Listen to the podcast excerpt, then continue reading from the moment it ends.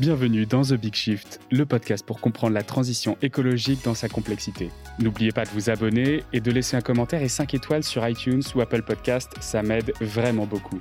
Bonne écoute Alors, bonjour à tous. Aujourd'hui, c'est un épisode un peu spécial. On va pas parler d'un thème en particulier. On va, on va juste discuter avec euh, Lou euh, Velgreen. D'ailleurs, j'ai oublié de te demander comment on prenait ton, ton nom. Est-ce que c'est Velgreen, Velgrin Velgreen, je t'en ai très bien sorti. Bon, c'était le premier qui était le bon. On est avec euh, Lou Velgreen euh, et Lou, du coup, tu fais, tu fais partie de, de ces gens qui sont, qui sont impressionnants. Euh, pour moi, tu, tu, vas dans la même catégorie que Arthur Aubeuf, qui a le même âge que moi aussi. tu as, 28 ans, je crois, et en fait, tu as un parcours qui me fait me dire, mais qu'est-ce que j'ai fait moi aujourd'hui? Et du coup, voilà, aujourd'hui, je voulais euh, qu'on discute un peu de ton parcours. Euh, pourquoi est-ce que tu t'es euh, engagé dans les projets dans lesquels tu t'es engagé et dont on va parler et, voilà. Et j'espère que ce sera un épisode un peu inspirant pour, pour les auditeurs de The Big Shift pour bah, se lancer dans, dans, sa propre transition, pour quitter son job si c'est une envie qu'on a et qu'on n'ose pas faire, pour faire des choses qui ont plus de sens pour soi. donc voilà, salut Lou, du coup. Enchanté. Et euh, bah, est-ce que tu peux te présenter, s'il te plaît? Euh, du coup, euh, ravie d'être d'être là aujourd'hui. Je m'appelle Lou Valgreen, j'ai 27 ans, tu y étais presque aussi. et bah, je, travaille aujourd'hui chez Carbon 4 Finance. Peut-être je vais rappeler rapidement ce que c'est. Donc, Carbon 4 Carbon 4 en général, les gens connaissent. Carbon 4 Finance un peu moins. Donc, Carbon 4 Conseil, c'est la partie qui va vraiment faire des bilans carbone et aider les entreprises à réduire leurs émissions. Et euh, Carbon 4 Finance, du coup, nous, on va travailler non pas directement avec les entreprises, mais avec les investisseurs, dans le but de les aider euh, à comprendre l'impact de leurs investissements et euh, de leur portefeuille d'actifs. En fait, on est un peu comme une espèce d'agence de notation sur le carbone qui permet de, de noter les entreprises par secteur et du coup d'être capable de déterminer comment est-ce qu'elles peuvent contribuer à la transition et surtout identifier celles qui euh, mettre le plus en place dans leur stratégie euh, des, euh, des objectifs de réduction d'émissions et de, de respect des accords de Paris. Et j'ai dit carbone, mais on travaille aussi beaucoup de plus en plus sur le risque physique et la biodiversité qui est un énorme sujet. Euh, parce que si on regarde que le carbone aujourd'hui, euh, on, on, passe à côté de, de beaucoup de, de, problématiques aussi. Ok. est-ce que avant, avant Carbon 4, du coup, est-ce que tu peux me parler de, de, tes, de tes autres projets, notamment Allons Enfants, et, et puis après Data for Good, et puis tes engagements auprès de, du Shift Project et de la, de la Fresque pour Climat? Oui. alors moi, je, suis tombée dans la marmite de l'engagement assez tôt, en effet. donc j'ai commencé euh, donc euh, par euh, rejoindre Allons Enfants, dont j'étais vice-présidente et qui est un parti politique qui a pour ambition de d'aider les jeunes, de leur donner les moyens de, de se réengager en politique. Donc notre objectif, il était vraiment à la base très local et notre conviction, c'était de dire que bah, à l'échelon local, c'est l'échelon où il y a le moins de sujets euh, qui sont liés à des partis, c'est-à-dire qu'il s'agit vraiment de gérer la vie locale d'une ville. Euh, et, et, et, du coup, c'est très important qu'il y ait des, des, gens de tous les âges qui soient impliqués euh, sur ces décisions. On était un parti politique qui était organisé et géré, à l'époque uniquement par des jeunes de 18 à 25 ans. Mm. Et donc notre premier combat, ça a été d'abord d'essayer d'avoir donc de, de, de, faire fonctionner le, le système localement et donc du coup d'avoir des élus euh, à Saint-Cloud puisque c'est là que le parti est né. Donc en 2015, on a réussi à avoir euh, deux élus au conseil municipal de Saint-Cloud euh, pour porter des, des, des, mesures beaucoup sur l'environnement et, et, le numérique et la jeunesse.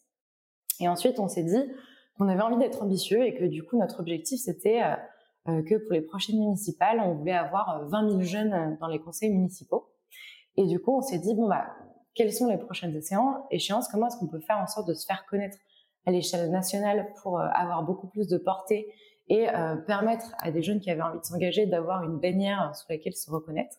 Et du coup, euh, on s'est lancé dans les, élections législatives donc, en 2017, on a été le premier parti à présenter plus d'une centaine de jeunes de moins de 25 ans aux élections législatives. Du coup, moi, j'étais candidate dans la cinquième circonscription de Paris face à, notamment à Benjamin Griveaux, euh, D'accord. Voilà. J'avoue que j'aurais peut-être que si une certaine vidéo était sortie un peu plus tôt, ça aurait, pu m'aider à améliorer un peu mon score. Mais, euh, mais il compte pas là-dessus. bon, c'est pas ce qui s'est passé. Euh, mais du coup, c'était un, un, challenge vraiment super intéressant parce que euh, bah, il a fallu euh, rédiger un programme national, des idées par thématique. Et ce qu'on a, s'est vraiment dit, c'était que on avait, envie d'axer nos, propositions autour, de quatre grands thèmes qui, euh, étaient les, grandes idées qu'on avait envie de porter. Donc il y avait euh, l'environnement, euh, le numérique, euh, l'éducation et l'Europe. Et euh, on a construit un programme principalement sur ça. On s'est occupé de, enfin, on a dû créer une usine pour industrialiser la, la, candidature des, de, des, des, centaines de candidats, les affiches faire du crowdsourcing, du, financement participatif pour euh, pouvoir euh, payer euh, l'impression des affiches, des bulletins de vote, etc. Donc on était confronté à vraiment plein de problématiques de, de partis. Et donc c'était vraiment une expérience très enrichissante. C'est là aussi que donc moi je me suis beaucoup occupée de la partie, enfin de la coordination de la rédaction du programme, mais en particulier des sujets environnementaux. Et c'est là que je me suis vraiment rendu compte que j'avais envie de enfin que c'était un des sujets les plus importants pour moi, que c'était celui que j'avais envie de creuser et de porter plus tard euh, dans ma carrière, euh, quelle qu'elle soit. Après cette campagne, moi, j'ai décidé de, mettre un peu de côté euh, la politique pour plusieurs raisons. Bah, la première, c'était que euh, j'ai trouvé ça vraiment très enrichissant comme expérience. Mais c'est vrai qu'en fait, quand on n'est pas un, un, parti qui a, qui a une voix et qui est entendu et qu'on est tout petit, on a un vraiment l'impression que tout est fait pour qu'on n'existe pas. Et du coup, on a vraiment l'impression de, de, de, brûler toute notre énergie pour exister, euh, alors que, par exemple, on va très bien dire, si on était dans un parti qui existait déjà, qui était entendu, on pourrait porter beaucoup plus haut des idées parce que euh, la voix, d'une certaine manière, existe déjà.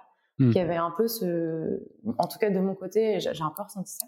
Puis après, il y a le côté, euh, bah, euh, donc il y avait trois sujets. Le premier que je viens de dire, le deuxième, le fait de, de, de, de devoir se positionner sur des, des mesures à l'échelle nationale sans être expert et sans avoir suffisamment de recul euh, sur certains sujets. Moi, ça m'a vraiment donné envie de me dire, bah en fait, j'ai envie de devenir vraiment experte euh, des sujets environnementaux pour revenir dans la politique plus tard, mais avec une vraie expertise pour euh, bah, pas faire tout ce que je reproche actuellement aux politiques, de proposer des choses euh, sans avoir euh, les bons ordres de grandeur en tête et sans connaître techniquement assez bien les sujets. Mmh. On reviendra à ce sujet après. Et, et le troisième, c'était que j'avais aussi besoin de, de, plus de concret parce que c'est vrai que enfin, théoriser des grandes propositions, c'est super intéressant de faire ce travail de recul un peu macro qui est très important. Mais après, au bout d'un moment, on a aussi un peu envie parfois de de, d'action et de rentrer dans, dans, le dur des sujets et de faire pour euh, aussi euh, avoir l'impression d'agir. Et moi, c'est ce que j'ai ressenti à ce moment-là. Et donc, du coup, euh, à la fin de cette, de cette campagne, j'ai, j'ai, j'ai, j'ai, ah, j'ai quitté à nos enfants. Ça faisait déjà trois, quatre ans que je faisais partie de l'équipe. Mais par contre, le projet existe toujours.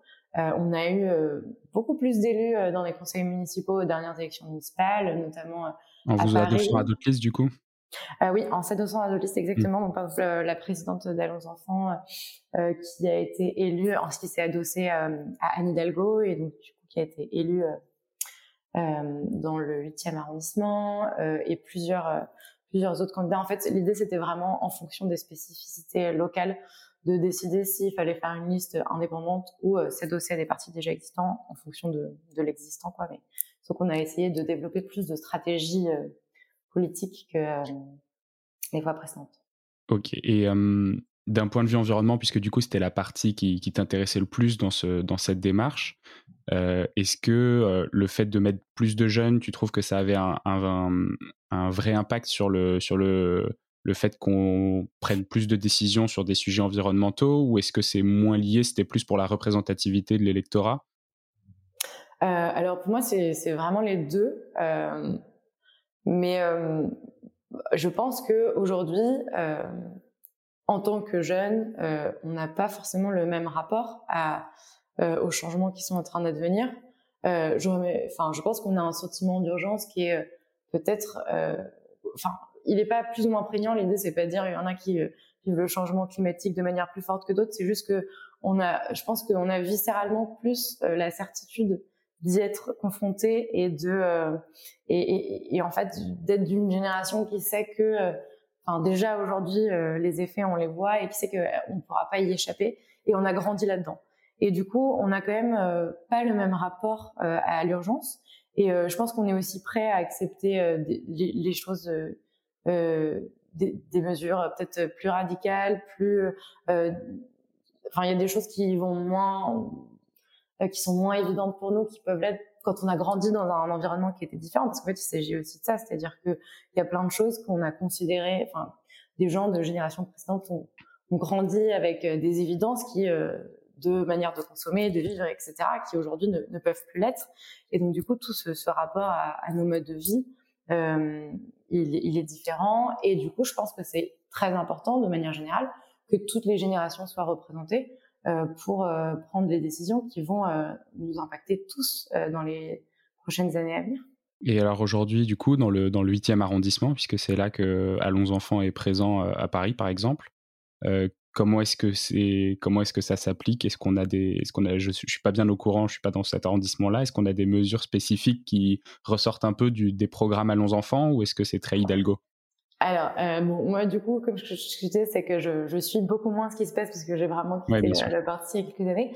Mais euh, ce que je sais, c'est que euh, Athénaïs, la présidente de Allons Enfants, a porté euh, des mesures, notamment sur euh, la, sur, alors je me souviens plus exactement, c'était pour la gratuité des, des de, de, des serviettes menstruelles ou des choses comme ça. Mais euh, en tout cas, c'est donc c'était pas sur les sujets environnementaux, mais elle a porté euh, vraiment des mesures euh, fortes qui ont été, enfin qui ont été menées à bien sur les sujets de, de plus du coup de, de genre et d'accès aux d'égalité sur les sujets de genre. Ok. Et du coup, toi, c'est vraiment à ce moment-là, tu as eu ton un peu le déclic écologique, j'essaye d'en parler avec certains de mes invités. Euh, toi, c'est à peu près à ce moment-là, tu t'es dit, OK, c'est ces sujets-là que j'ai envie de que j'ai envie d'approfondir. je pense que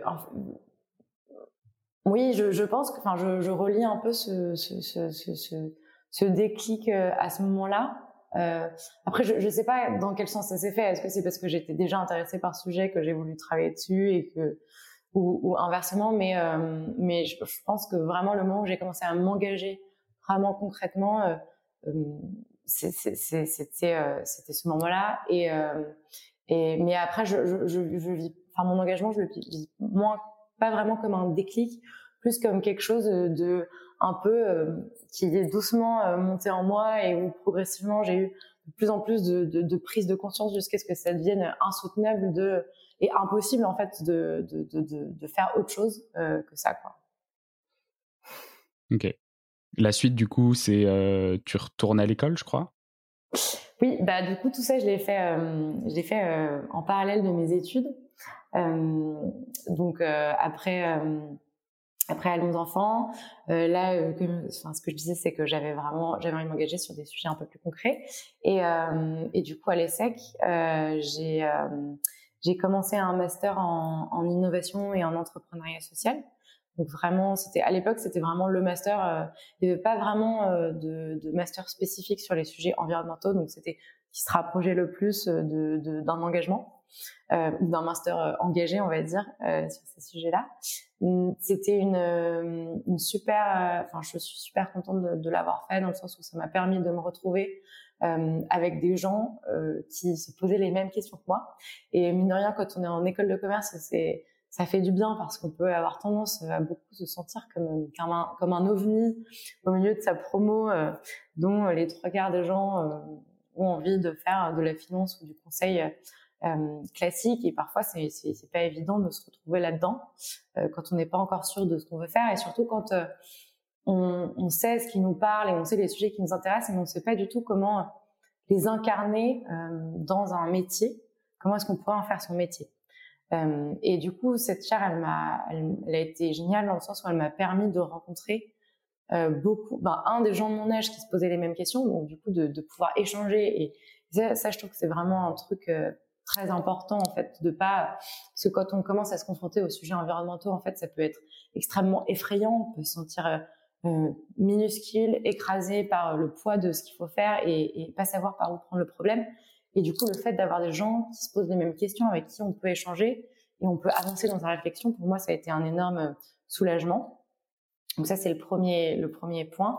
Et le deuxième, ça a été aussi du coup de rencontrer euh, des entrepreneurs engagés qui avaient décidé du coup de, de, de, de créer un peu eux-mêmes leur propre voie parce qu'ils se retrouvaient pas dans le monde euh, du travail classique euh, et qui euh, du coup étaient vraiment animés par ce qu'ils faisaient. Donc je pense par exemple à une rencontre qui été très structurante pour moi, c'était la rencontre de Jean Moreau, qui est le fondateur de Phoenix, qui est une startup où j'ai ensuite été travailler, une startup de l'ESS dont l'objectif est de récupérer les invendus des supermarchés pour les donner à des associations. Et, et, voilà, le fait de rencontrer tous ces entrepreneurs qui sont animés par ce qu'ils font, et qui ont une vraie vision, qui y croient, euh, bah ça, ça, ça, donne aussi beaucoup de perspectives et ça permet de se projeter. Et ça, ça a été un apprentissage énorme aussi, euh, qui m'a permis de me dire bon bah ok, je peux me lancer, ça existe, il y a des postes qui correspondent à ce que je veux faire et, euh, et c'est possible euh, de, de, de, de, se créer une carrière un peu différente de, de celle qui existe en sortie. Ok, quand tu dis du coup euh, que ça t'a fait beaucoup de bien, c'est parce que avant, tu étais un peu peut-être désespéré. Il y avait un côté anxiogène, du coup, à pas pouvoir discuter de, sujets qui t'animaient avec d'autres gens parce que tu avais l'impression d'être, je sais pas, en, marge un peu ou, ou c'était plutôt juste tu découvrais les sujets et tu avais envie d'en parler?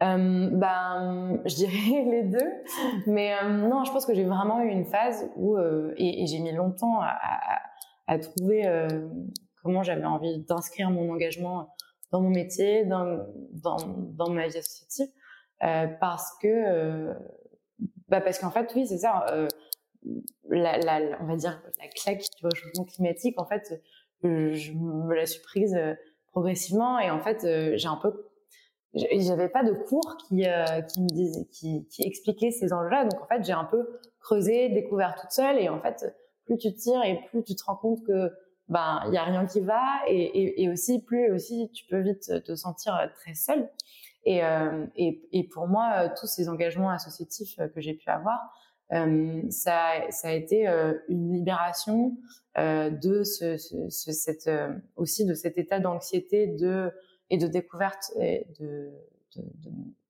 du problème environnemental euh, parce que ça m'a permis par l'action et par l'engagement et par la rencontre euh, d'individus animés par la même envie de changement que moi, euh, que je pouvais transformer hum, cette, euh, cette anxiété et, ce, et ces doutes en quelque chose de positif qui me donne envie d'y croire, qui me donne de l'énergie et, et me dire aussi que ben oui ça va, il y a, pas beaucoup de choses qui vont qui vont bien en ce moment, mais que on peut aussi essayer à son échelle d'avoir une prise sur ça et que et que ça permet de vivre avec, de le faire en fait. Et mmh. vivre plutôt heureux aussi. Enfin, essayer en tout cas. D'accord. Euh, Est-ce que c'est à ce moment-là que tu as lancé, alors je sais quand tu étais à l'ESSEC, tu as lancé une initiative qui s'appelait ESSEC euh, Transition Alumni. Euh, Est-ce que du coup ça fait partie de cette phase-là et qu'est-ce que c'est? Alors, ouais, mon fils est arrivé un peu plus tard. Euh, okay. C'était il, y a, il y a deux ans, mais donc en fait l'idée c'était de dire, enfin, c'était vraiment de partir du constat que, euh, ben, un peu euh, la suite logique de ce, de ce, que je racontais, mais quand on est en école, surtout de commerce, ben, il y a un milliard de réseaux ultra structurés quand on veut travailler dans le monde de la finance, et même l'école qui organise elle-même euh, des temps d'échange et de rencontres entre les alumni qui ont travaillé dans la finance, enfin qui travaillent dans la finance, et ceux qui aspirent à travailler dans la finance pour qu'ils puissent networker, se rencontrer, se parler des cas, etc. Il y a tout un réseau qui est ultra bien structuré. Euh, par contre, euh, quand on veut travailler euh, dans l'environnement, bah, non seulement les métiers sont beaucoup moins tracés parce qu'en fait c'est un peu tout un écosystème qui est en train de s'inventer, mais en plus le réseau lui-même est beaucoup moins structuré. et donc en fait c'est un peu parti d'un besoin que moi-même j'avais qui était de me dire bah ok, là, je cherche un, nouveau boulot, j'ai envie d'aller vers quelque chose de beaucoup plus radical. Je cherche ce que je veux faire de ma vie. Comment est-ce que euh, je vais trouver en fait? Et du coup, euh, je me suis rendu compte que bah, ce réseau-là, il n'existait pas trop à l'ESSEC. Et donc, euh, avec plusieurs personnes, avec plusieurs alumni, on s'est rassemblés et on s'est dit qu'on avait envie de créer cette communauté. donc, pour, pour trois raisons. la première, c'était qu'on avait vraiment envie d'aider l'école à accélérer sa prise en compte des enjeux environnementaux parce que bah, nous, on avait un peu creusé les sujets environnementaux euh, tout seul dans notre coin, mais on avait, enfin, pour nous, c'est crucial que ça fasse partie du cursus euh, de manière générale et que ce soit pas juste un cours, euh, un cours d'environnement dans un coin, mais que ça infuse vraiment l'intégralité des programmes. On s'est dit qu'en tant qu'alumni, on avait, on avait un rôle à jouer sur, sur ces questions-là. Le deuxième le deuxième point qu'on voulait traiter, c'était, euh, bah, comme nous, il y avait plein d'alumni qui euh, se posaient des questions sur le sens et qui avaient envie de se reconvertir. Du coup, comment est-ce qu'on peut aider ces gens-là à se poser les bonnes questions, à rencontrer les bonnes personnes pour se réorienter? Euh, Et enfin, le troisième point, c'est tout le monde ne veut pas forcément changer d'entreprise. Il y a plein de gens qui veulent changer leur entreprise de l'intérieur, et c'est d'ailleurs très important que que ce que ce soit fait également. Donc ces gens-là qui ont envie de rester dans, leur, dans, leur, dans leurs entreprises, comment est-ce qu'on les aide euh, et comment est-ce qu'on les outille pour qu'ils aient euh, les, euh, les bonnes connaissances, pour pouvoir prendre les bonnes décisions, les bons ordres de grandeur en tête, pour connaître les actions qui vont avoir de l'impact dans leur entreprise et, pour, et se sentir en capacité d'agir. Et donc du coup, on a, pour formaliser un peu tout ça et pour se donner vraiment une direction, on a rédigé un, un manifeste euh, qu'on a voulu assez radical euh, pour euh, donner notre intention et, et on l'a diffusé au sein de tous les alumni des SEC pour que bah, tous ceux qui se reconnaissaient dans ces objectifs, trois objectifs que je viens de mentionner, et, et cette envie de, de, de, de, rejoindre la communauté, le signent et, et, nous rejoignent et nous aident à construire ce réseau qui n'existait pas. Et, euh, et du coup, depuis, euh, bah, euh, on a plus de, six, enfin, on a créé un Slack, on a plus de 600 alumni qui échangent assez activement, et on a organisé plusieurs événements dont on est assez fiers. Donc l'année dernière, on a organisé un, forum des métiers de la transition. donc l'année dernière, on l'a fait tout seul. pendant deux jours, on avait une cinquantaine d'entreprises de plein de milieux différents, de plein de métiers différents et secteurs différents dont le but c'était vraiment à la fois de permettre à des gens qui cherchaient des emplois d'en trouver et à d'autres euh, juste euh, qui se posaient des questions de découvrir euh, un écosystème et du coup de voir ce qu'il était possible de faire pour pouvoir changer pour la suite. Donc ça c'est une des grosses, un des gros chantiers de l'année dernière. Et cette année, on a décidé de reconduire ce forum, mais cette fois, on l'a organisé avec plein d'autres écoles euh, parce que euh, notre, vision, c'est vraiment de dire que bah, ça n'a pas de sens de faire un forum des métiers de la transition qui soit réservé à, des ESSEC. Euh, on a tous besoin de transitionner. On avait vraiment envie de sortir un peu des guerres un parfois intestines entre écoles de commerce, etc. Et de montrer que, en l'incarnant par l'exemple, que ce sujet dépasse vraiment ces clivages et qu'il faut qu'on on se, on se serre à les coudes tous ensemble pour, pour, pour changer. Et donc du coup cette année, euh, ça s'appelle le forum Ambition Transition et euh, ça aura lieu en avril. Euh, et du coup c'est organisé avec plein d'autres écoles cette fois-ci. C'est super. Et ça allait être ma prochaine question d'ailleurs. en fait, comme, comme tu, tu, travailles beaucoup aussi, notamment avec Carbon 4 et Data for Good sur des modèles open source et tout, je me suis dit, bah, et, cette transition alumni, ça devrait être du, du, euh, du, open source, que toutes les écoles puissent répliquer, que vous puissiez éventuellement avoir une sorte de template que vous envoyez pour créer cette communauté ou... Ouais, exactement. Bah, en fait, c'est ce qu'on essaie de faire euh, le plus possible. D'ailleurs, on, on euh, participe, enfin, on fait partie du réseau Alumni for the Planet, qui est un réseau qui a pour but de, de fédérer un réseau qui est donc avec Alumni for the Planet, donc y a un réseau qui a pour but de fédérer l'intégralité des alumni de toutes les écoles. Et avec eux on travaille à comment est-ce que on peut fournir un espèce de kit de comment monter son association de la transition dans son école pour que tous, tous les outils qu'on a construits et tout ce qu'on a appris de, ces deux années déjà de euh, de, de, création d'associations de, de, la transition euh, puissent être réutilisés et faire gagner du temps à d'autres alumni qui ont envie de faire la même chose euh, dans leur école et dans leur réseau d'alumni. Euh, et donc voilà. D'ailleurs, depuis qu'on a créé ça, il y a, beaucoup de d'alumni qui nous ont contactés. En fait, on a créé une, on a une espèce de boucle WhatsApp. Euh, on a, on discute vraiment entre euh, un peu tête de réseau de, de, ces, de, ces, ces communautés. On se partage plein de, de tips, d'outils, etc. pour euh, essayer de, de diffuser au maximum euh, les, les avancées. Je pense que l'autre chose qu'on a fait dont on est, dont, dont on est assez fier, c'est euh, qu'on a aussi réussi à essayer de faire bouger, enfin, de se dire comment est-ce que donc là on est un peu entre gens convaincus de la transition, Comment est-ce qu'on infuse sur euh, l'intégralité des alumni? Parce que c'est pas les 600 euh, les 600 alumni qui euh, qui, s'auto félicitent entre eux que c'est cool la transition qu'on va, faire bouger les choses et du coup on a on a réussi à faire voter au conseil d'administration de, des alumni le recrutement d'une personne vraiment dédiée à bah, systématiser les enjeux de la transition dans tout le, dans tout le réseau alumni. Donc, en fait, depuis deux mois, il y a une personne qui a été recrutée et dont la mission est vraiment de réfléchir à comment est-ce qu'on fait pour mettre les enjeux environnementaux euh, au cœur euh, de, euh, euh, de, des SEC alumni et comment est-ce qu'on fait pour que ça, devienne quelque chose de systémique. et du coup, ça, je trouve que c'est vraiment une super marque de réussite parce que ça veut dire qu'on a reconnu que bah, les sujets qu'on portait étaient importants. Il y a un budget qui a été développé, une personne qui a été recrutée pour porter ces sujets et qui est payée. C'est important parce que ça veut dire que c'est son métier de faire ça et que tous les jours elle réfléchit à comment est-ce qu'on comment est-ce qu'on va sensibiliser plus largement. Parce que c'est vrai qu'une des limites que nous on rencontre aujourd'hui, c'est que bah on fait tous des métiers à côté. Euh, c'est un truc associatif et si on a envie que ce soit pérenne, bah il faut aussi euh, faut aussi bah, des, emplois qui soient pérennes pour euh, installer cette, réflexion dans la vie de tous les jours. D'accord. Tu as trouvé un job via le réseau euh, ESSEC Transition Alumni, du coup? Euh, non, j'avais trouvé mon job avant, mais euh, mais il y a beaucoup de gens qui l'ont trouvé comme ça. J'espère. ok, tu, tu, bosses du coup chez euh, Carbon 4 Finance. On en a parlé un tout petit peu en introduction. Est-ce que tu peux m'en dire plus? Et, euh, et d'ailleurs peut-être sur Data for Good, parce que j'ai l'impression en fait c'est quand même assez lié les deux les deux sujets parce que euh, on, discutait un petit peu avant de, de votre travail avec Rift, dont on a eu Léo Garnier sur le podcast, qui pourrait être tout à fait un sujet de Data for Good, il me semble.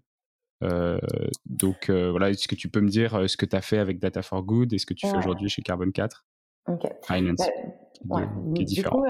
Du coup, Data for Good, c'est l'association que j'ai rejoint dont j'étais présidente pendant quatre ans euh, après euh, nos enfants. Euh, en fait, Data for Good, c'est une communauté de, de, data scientists, data analysts, développeurs et un peu tous les métiers de la tech euh, qui euh, sont bénévoles et euh, donnent de leur temps pour accompagner des projets à impact sociaux ou environnementaux. En fait, on est un peu parti d'un double constat, c'est que d'un côté, il y a des associations qui manquent énormément de ressources techniques et financières pour pouvoir euh, exploiter euh, leurs données correctement. Et du coup, ça les empêche euh, de décupler leur impact, d'automatiser plein de choses et, et du coup d'être dans une espèce de concurrence déloyale avec les géants de la tech sur plein de sujets. Et de l'autre côté, bah, plein de gens qui sont hyper experts dans des métiers très techniques, etc mais qui bossent dans des entreprises qui sont pas forcément hyper épanouissantes en termes de sens et qui ont envie de mettre ces compétences euh, au profit de, de, de projets euh, plus d'intérêt général et que en fait, en fait, ce qui manquait, c'est euh, un pont entre les deux qui permettent de bah, faire travailler, de faire se rejoindre les gens qui ont envie de donner de leur temps et des gens qui ont besoin de temps.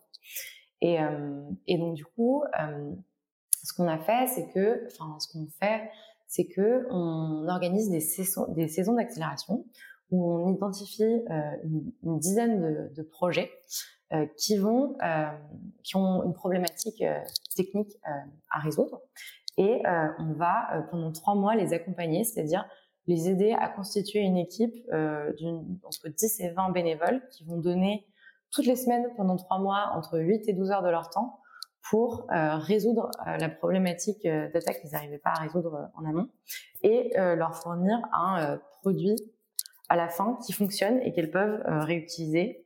donc l'objectif c'est vraiment d'aboutir à quelque chose de concret. On veut pas juste avoir des idées, on veut vraiment un produit qui marche à la fin. Et le, le, deuxième une des clés de voûte aussi de, Data for Good, c'est de dire que tout le code qu'on produit, on veut qu'il soit open source parce que nous, on est convaincus que ben, l'open source, ça permet d'aller beaucoup plus vite, ça permet de mutualiser les connaissances de tout le monde, ça permet à des gens qui seront confrontés à des, à des problématiques euh, similaires plus tard de euh, réutiliser une partie du, des, codes euh, qui ont déjà été produits, etc. Donc, c'est vraiment le meilleur moyen de mutualiser la connaissance et, et de et d'aller plus vite euh, ensemble. Et du coup, peut-être pour vous donner quelques exemples de projets euh, qu'on a accompagnés pour que ce soit un peu plus concret. Euh, donc, on a accompagné un projet qui s'appelle Open Food Facts, qui est en fait le Wikipédia de l'alimentation et qui permet, qui est donc une base de données crowdsourcée qui détient millions d'informations sur les produits alimentaires. C'est notamment la base de données qui a permis à Yuka d'exister initialement. En parallèle euh, avec l'agribalise, je crois. Exactement.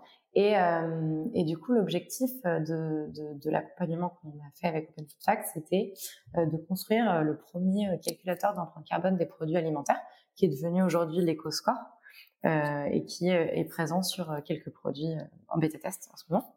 Euh, et, et donc en fait, en partenariat, donc en partenariat avec l'ADEME, on a construit un, un algo qui permettait vraiment de calculer empreinte carbone euh, de, de 5000 produits au départ et maintenant de plus en plus euh, au fur et à mesure que la base de données s'enrichit. Mais euh, voilà, donc ça, c'est vraiment un, projet qui s'est monté euh, en partenariat avec les bénévoles de Data for Good euh, et on est venu en renfort vraiment sur sur cette partie-là. c'est un des projets que j'aime le plus qu'on a accompagné et j'aime bien j'aime bien en parler parce que je trouve que c'est un projet très concret qui permet à, à potentiellement à des, à des millions d'individus de faire des choix de consommation qui sont plus éclairés au moment de comprendre euh, ce qu'ils consomment euh, s'ils le veulent et du coup de pouvoir choisir en fait. Parce que je pense que euh, on peut pas choisir, euh, on peut pas faire les bons choix si on si on sait pas et si on n'a pas les bons ordres de grandeur en tête. Mmh. Pourquoi Alors une question que j'ai oublié de te poser. D'ailleurs, j'espère que cet épisode euh, euh, n'est pas trop décousu pour les auditeurs, mais en gros, on suit le fil rouge de ta vie euh, sur les sur les 7-8 dernières années. Pourquoi du coup la data spécifiquement? Pourquoi est-ce que tu es allé là-dessus? Est-ce que tu as eu l'impression que c'était une sorte de, levier indispensable pour la transition écologique générale? Ou est-ce qu'il y avait... parce que tu as fait le wagon quand même, qui est donc une école, une école pour apprendre à, coder, développer. donc tu as quand même as quand même mis pas mal d'énergie. Est-ce qu'il y avait une, raison écologique à ça? Ou c'était par passion, motivation? Est-ce que tu t'es dit c'est le truc qu'il fallait, euh, c'est le déclencheur de, des, actions euh, euh des, des, mmh. associations avec qui tu voulais bosser avec Data for Good? Moi, bah, en fait, ma démarche, ça, ça, a été en fait, du coup, le, un des premiers stages que j'ai fait, euh, ça a été de travailler chez, chez Phoenix, du coup, qui est l'entreprise dont je parlais tout à l'heure, qui est une, une start-up de l'ESS qui lutte contre le gaspillage alimentaire.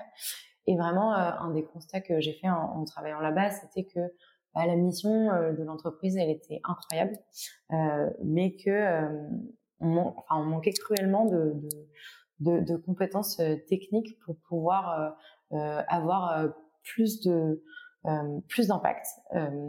et, et du coup, c'est un, un peu et, du coup, d'avoir côtoyé le monde, euh, enfin les sujets de l'environnement et, euh, et un peu euh, le monde de la data, bah, ça m'a un peu euh, en école, euh, ça enfin j'ai eu envie, enfin je, je, me suis fait la réflexion qu'il manquait vraiment quelque chose pour faire le pont euh, entre les deux et que si on arrivait à, à mettre plus de data by design et plus de compétences techniques dans ces produits-là, euh, on arriverait à aller beaucoup plus vite, euh, beaucoup plus loin.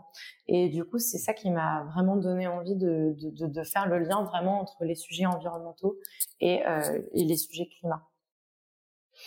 Et ce constat-là, plus ce que je viens de dire juste avant, qui était qui est vraiment que pour moi il y a un, y a un sujet de de en fait c'est très difficile d'agir sans avoir mesuré en amont du coup sans avoir de données derrière pour savoir ce qu'on fait.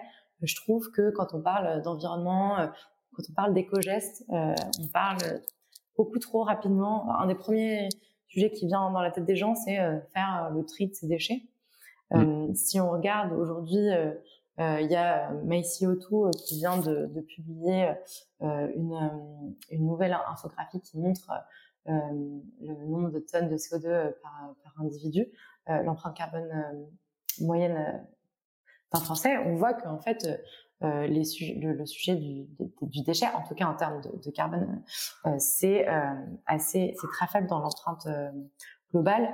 Mmh il faudrait euh, tout de suite parler de la question des transports, la question de l'alimentation, etc., qui sont des sujets très très importants et qui ont un, poids sur notre empreinte carbone beaucoup plus fort.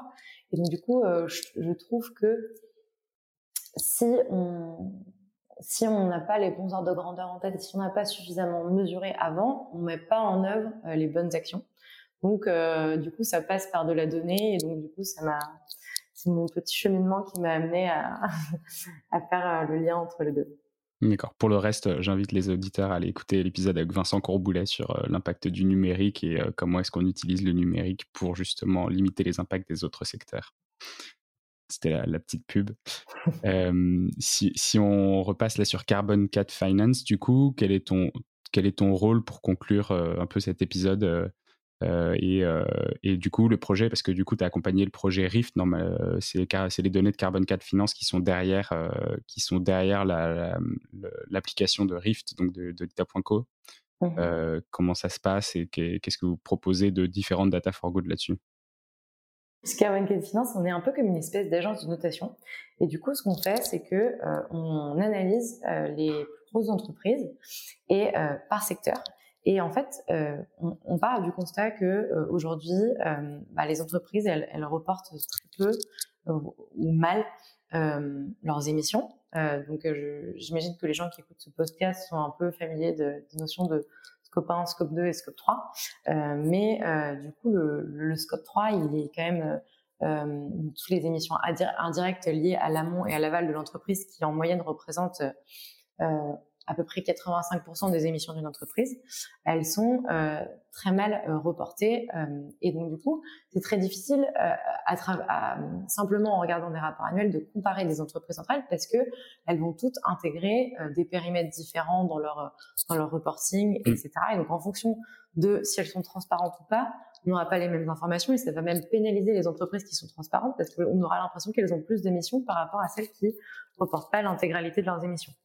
Du coup, nous, euh, vraiment la valeur ajoutée euh, de ce que propose Carbon 4 Finance, c'est euh, de recalculer, de développer, en partenariat avec l'expertise vraiment métier du conseil qui a analysé des, des, des centaines d'entreprises dans chaque secteur, de recalculer à partir des données physiques pour chaque secteur le scope 3 des entreprises et du coup être capable de les comparer entre elles. donc on va, va s'intéresser donc beaucoup à leurs émissions induite, mais aussi comment est-ce qu'elle contribue à la, à la transition en euh, permettant à d'autres acteurs euh, eux-mêmes d'éviter des émissions. Donc si je vous prends par exemple euh, l'exemple de Saint-Gobain, bah, par exemple ils vont avoir beaucoup beaucoup d'émissions parce qu'ils font des travaux, etc. Mais derrière, ils vont être capables de réduire énormément les émissions de, des entreprises avec lesquelles ils travaillent parce que euh, via de la rénovation thermique, etc., ils vont faire économiser euh, des émissions. Et ça, en fait, euh, on peut pas, c'est, on peut pas le, enfin, c'est, c'est, on peut pas évaluer une entreprise sans regarder ces émissions évitées là, parce que sinon on passe à côté vraiment de plein d'acteurs qui vont mmh. avoir des grosses émissions, mais qui euh, derrière vont avoir un, un, rôle dans la chaîne de transition très important. Donc nous, c'est toutes ces données-là qu'on va, qu'on va aller récolter, qu'on va calculer, et, euh, et, du coup, on va évaluer euh, les entreprises et pouvoir euh, les comparer entre elles. On va aussi beaucoup regarder. Euh, donc là, je parle beaucoup d'émissions actuelles, mais on regarde aussi par le passé comment est-ce qu'elles ont réduit leurs émissions, et aussi futures comment est-ce que elles ont, comment est-ce qu'elles s'engagent pour réduire leurs émissions à l'avenir Est-ce qu'elles vont, est-ce que est-ce qu'elles comprennent bien les enjeux de décarbonation Est-ce qu'elles comprennent bien comment est-ce qu'elles doivent décarboner leur secteur. Tous ces critères-là, sur tous ces critères-là, on va les noter et ça va nous permettre pour chaque secteur de leur donner une note euh, et, euh, du coup euh, de fournir aux investisseurs des informations pour leur permettre de mieux investir et d'identifier quelles sont les entreprises qui contribuent le plus à la transition ou pas. D'accord. Et vous faites ça exclusivement, non, vous faites pas du tout ça exclusivement sur des entreprises financières comme le Ferif, d'où vous allez beaucoup plus loin sur le. Voilà, exactement. Nous, on, donc l'idée, c'est vraiment de, on, analyse tous les secteurs les plus importants, enfin qui ont les, les, enjeux les plus importants pour la transition, donc l'énergie, les métaux et les matériaux, l'agriculture, vraiment tous les plus, enfin, tous les secteurs qui vont compter dans, dans la transition. L'objectif, est-ce que c'est d'avoir un, standard que tout le monde sera obligé de suivre ou bien est-ce que c'est de rester un peu en mode agence et d'accompagner les, les, boîtes qui veulent bien être accompagnées sur ces sujets-là? Bah, L'objectif, c'est vraiment euh, d'avoir un standard et que ce soit euh, standard de... Enfin, un, des, messages les plus importants qu'on pousse, c'est celui de euh, prendre en compte le scope 3, qui n'est pas du tout aujourd'hui une évidence dans, tous les choix d'investissement. Euh, donc, euh, on, et, donc en fait, euh, notre méthodologie, elle, est complexe et elle, prend beaucoup de, critères en jeu, mais en fait, c'est des sujets qui sont complexes et donc c'est important d'avoir plusieurs indicateurs. Euh, pareil, euh, j'ai beaucoup parlé de j'ai beaucoup parlé de carbone, mais euh, du coup, un des nouveaux indicateurs qu'on mesure depuis un an, c'est la biodiversité. Mmh. Donc, un peu comme pour le carbone, on va regarder euh, quel est l'impact d'une entreprise euh, sur la biodiversité. Euh, et, et, ça, c'est très important aussi de, de l'avoir en tête maintenant, parce que si on regarde que le carbone, euh, on peut être amené à prendre des décisions qui sont certes euh, très pertinentes si on regarde que le carbone, mais en fait peuvent être désastreuses pour la biodiversité. Et donc du coup, ce qu'on essaie de pousser aussi, c'est de dire, bah, très important de ne pas avoir qu'un seul euh, euh, indicateur. De toute façon, le monde dans lequel on vit et les enjeux sont tellement complexes que on n'arrivera jamais à avoir un seul indicateur. Quoi. Donc, euh, plus on en a et plus on arrive euh, à prendre en compte les différents enjeux et plus on arrivera aussi à trouver des solutions qui euh, sont pérennes et fonctionnent sur le long terme. Ok. Est-ce que tu as un mot de la fin, Lou? Un conseil un...